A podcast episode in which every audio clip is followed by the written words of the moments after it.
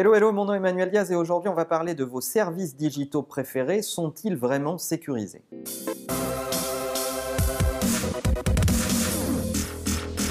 Alors on adore tous les applications qui nous permettent de l'innovation dans notre quotidien tous les jours. On adore tous commander à manger différemment, euh, faire nos courses différemment, acheter nos produits préférés, se déplacer, bref, tout ce que vous voulez, y compris la banque la banque est certainement un des secteurs qui est euh, le plus demandé dans la transformation digitale parce que je ne connais personne qui a une passion pour aller dans son agence bancaire tous les jours. Justement parce qu'on parle de banque, je voulais vous parler de ce cyberbraquage qui a eu lieu sur Tesco Bank en Grande-Bretagne.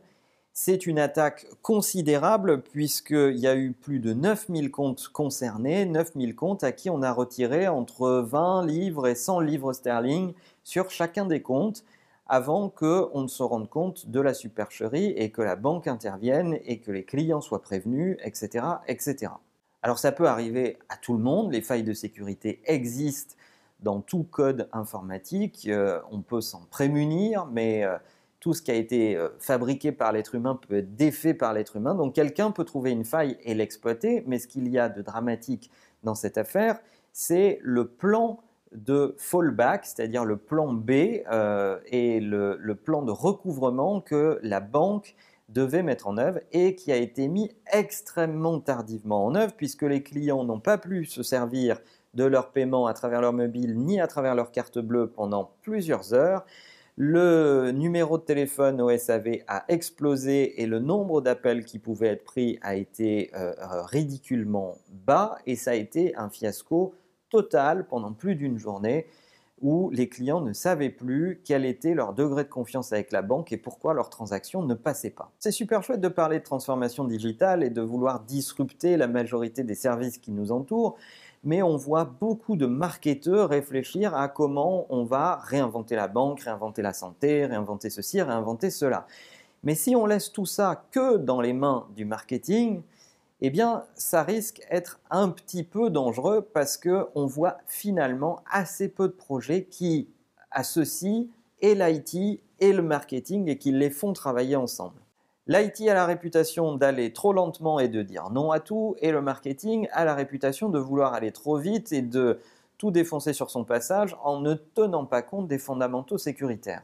Malheureusement, on voit beaucoup de projets de start-up qui n'incluent pas la sécurité au cœur de leur projet et c'est un problème. Je suis dans beaucoup de comités d'investissement euh, pour regarder les, startups pitcher et on voit des gens qui ont des idées d'évolution d'usage hyper intéressantes mais qui ont totalement mésestimé tous les aspects sécuritaires, tous les aspects IT, la gouvernance de la data, etc. etc. Et c'est un peu euh, gênant et même assez dangereux de se dire il y a des tonnes d'utilisateurs qui vont confier leurs data et certaines data critiques quand on s'approche de la transaction, mais imaginez pour les données de santé, euh, on voit certaines startups qui n'ont absolument pas réfléchi à ça et qui ne pensent qu'à une chose, c'est quelle innovation d'usage je vais pousser euh, sans finalement donner de réelles garanties à leurs utilisateurs. De l'autre côté, les utilisateurs sont tellement excités à l'idée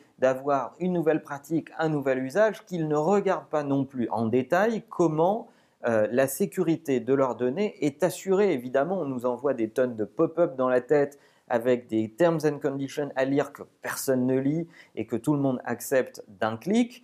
Mais lorsque vous allez donner vos datas, posez-vous la question de la sécurité parce que finalement, la sécurité, c'est le degré de confiance que vous pouvez avoir dans le service que vous allez utiliser. Un autre élément, si vous fabriquez des startups d'innovation d'usage, c'est d'avoir toujours des plans B. Quels sont les plans B lorsque votre service plante?